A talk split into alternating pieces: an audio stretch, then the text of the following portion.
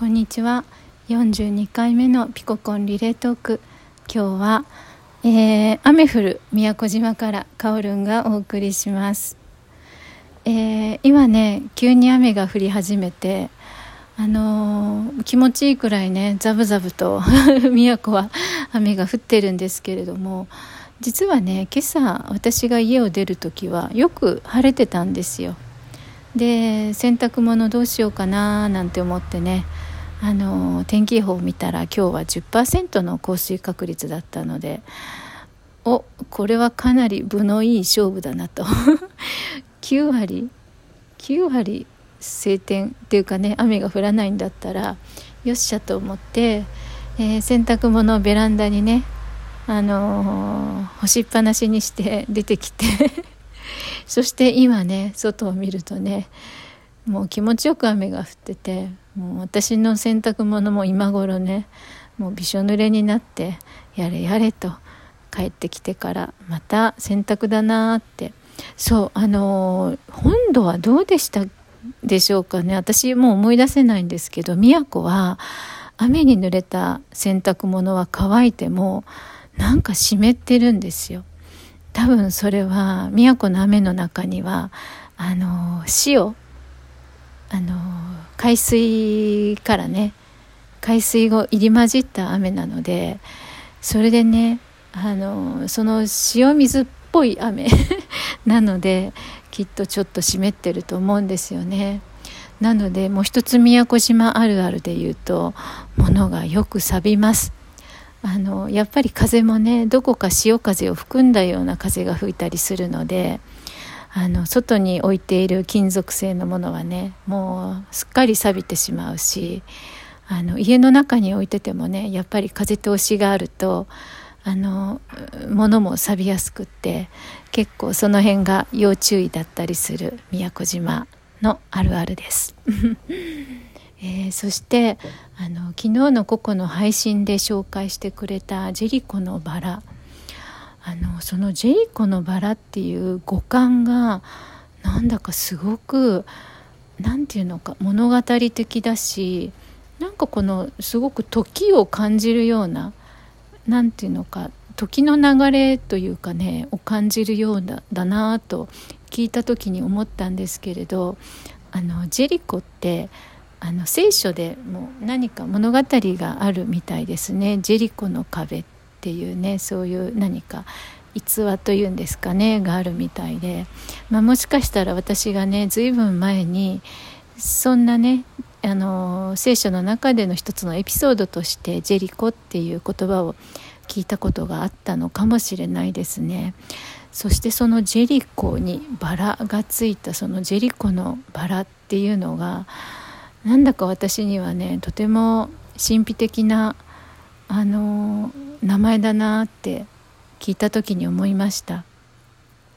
でさらに私は全く知らなかったのでググってみました。するとますますその神秘性に驚きました。あの本当にこう乾燥した状態だとこうコロンってあのなんだろうなもうこうマリちょっとしたボールみたいなそんな状態なんですね。でココがお店で見つけてね買う時もきっとそんな状態で、うん、確かにあれを見たらあれなんかもういらなくなった枯れてしまった植物かなって。まあもしかしたら植物とも思わないかもしれない。それぐらいこうまん丸で不思議な形状で。だけれどこのジェリコのバラの神秘性というのはもう枯れきって命が失われてしまったかと思えるようなその花その植物が、えー、そこの部分をこう水に浸すと、まあ、10時間ぐらいかけてゆっくりゆっくりとその広がっていくんですねその葉っぱが。そして、えー、しばらくもっとしばらく経つとその茶色かったのが緑にグリーンに気づくんですよね。わーって私それをあの画像で見てでまたあの YouTube でもねちょっと早めの再生でどんな風にこの広がって蘇っていくのかっていうのを実際に目にして本当に驚きましたあのちょっとなんだろうなあの中国のジャスミンティーでこうギュッと詰まった茶色い葉っぱをこうポットに入れるとふわーって広がって本当に綺麗なお花のように広がるあのそんなお茶がありますよね。こうあれを思わせるような本当にこの生命の神秘っていうのかなこの生命の力強さ、まあ、あの復活する草とも言われてるみたいなんですけどね。まあ不老不死、まあ、不死のようなねあのそれがとてもあのちょっと神がかったねそんな縁起の良いあの植物だと言われるのもあのこう茶色く閉じこもった状態からゆっくり静かに広がってやがて緑にあの再生されるっていうあの姿を見てるとね本当にあのなるほどと思わされるものがありますね。あのそしてどんなにこうもう荒れ地に思えるところもにもやがて復活してその土地にね緑がもう一度再生されるようななんかそんな姿も表しているような気がしました、えー、そしてねあの、えー、ジェリコのバラといえば一つ思い出した瞑想があります、えー、それは私が、えこの3月先々週ぐらいの週末ぐらいにあの初めて経験体験したえー、瞑想なんですけれど名前はミスティックローズ瞑想神秘のバラという名のついた瞑想なんですね。瞑想法なんですね。私この瞑想法を初めて、えー、その時に体験したんですけれども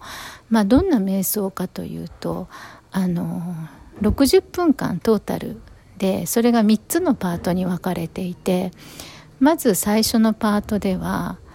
とにかく笑う。あの面白いことを思い出そうが思い出す前がもうゲラゲラゲラゲラ笑い続ける。で次のパートは今度は泣く。ひたすら泣き続ける。20分間。でそしてその後は静かに座って瞑想する。だったと思うんですよね。あのそんな3つのパートにこう分かれているような瞑想だったんですけれども。まあこう面白いものでね人ってこの笑い始めるとあの別に面白いネタが目の前にあろうがなかろうが笑えるんですよね。もう私も本当に涙が出るぐらいゲラゲラゲラゲラ笑ってお腹抱えてお腹叩いて膝を打ってもうヒーヒーヒー言いながら笑い続けました。であのまあ確かにその笑いの中にもねこう変化があって最初の最初はね本当にもうヒーヒー言って笑ってでそのうちねなんかあのウフフみたいな感じの こう静かな笑いに変わっていってで最後は本当にもう微笑んでるんですね。こうなんならちょっとこのあの手の動作もつけながらこう柔らかくあのもう微笑みの中にいるみたいなこう微笑みの世界の住人みたいなあのそんな風にねあの変わっていったんですけれどもでちょっと私の中で今回のこのジェリコのバラに通じる体験だったのがその次のパート、まあ、泣くというパートだったんですね。あのこれ本当にもうひたすら泣くんですよ。であのもうおいおいとかそんなレベルじゃなかったんですね。もう本当に慟哭でもうもう天を仰ぎそしてもう床にひれ伏しもうひたすら泣き続けました。もう声も出なくなるぐらい涙も枯れるぐらいにあのもう額をね床にこすりつけて泣いて泣いてね。あの別に何が悲しいわけでもないんですよね。悲しいこと思い出したわけでもないんですけれどもあのそんな風にもう慟哭もう声も出ないぐらい涙も枯れるぐらいにあのもう突っ伏して嘆き続けた末にあもうもう終わりだ。もうこんな悲しみはない。こんな苦しみはない。全てが奪い去られたみたいに思った時に静寂が訪れたんですねその瞑想の時に。本当にもう全てが消え去ったような自分という存在そのものの力も存在そのものがもうなくなってしまったようなそんな瞬間があってでしばらくじっとうずくまっていてだけどそのねあのその後になんか自分のね奥深い内側から何かね小さなものが芽吹くのを感じたんですよね。あっていう思ったんですよ。何かそれは分かんないんですけれども本当に人がこう悲しみや絶望やどん底の淵に沈み沈んで沈んで沈みきった時にそうなったからこそそこまで行ったからこそ芽生えてくるもの芽吹いてくるものそんなものがあるんだなってその時にこう体感しました。あのよく、えー、蓮の花はね泥の中から咲くなんて言いますよね。あの本当の悲しみの中から咲く美しい花っていうのがきっとあるんだなってそれが人の持っている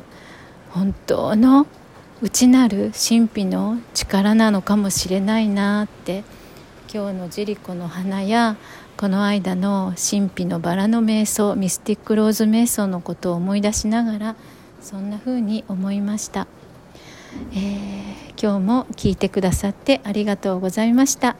雨の宮古島からカオルンがお送りしました。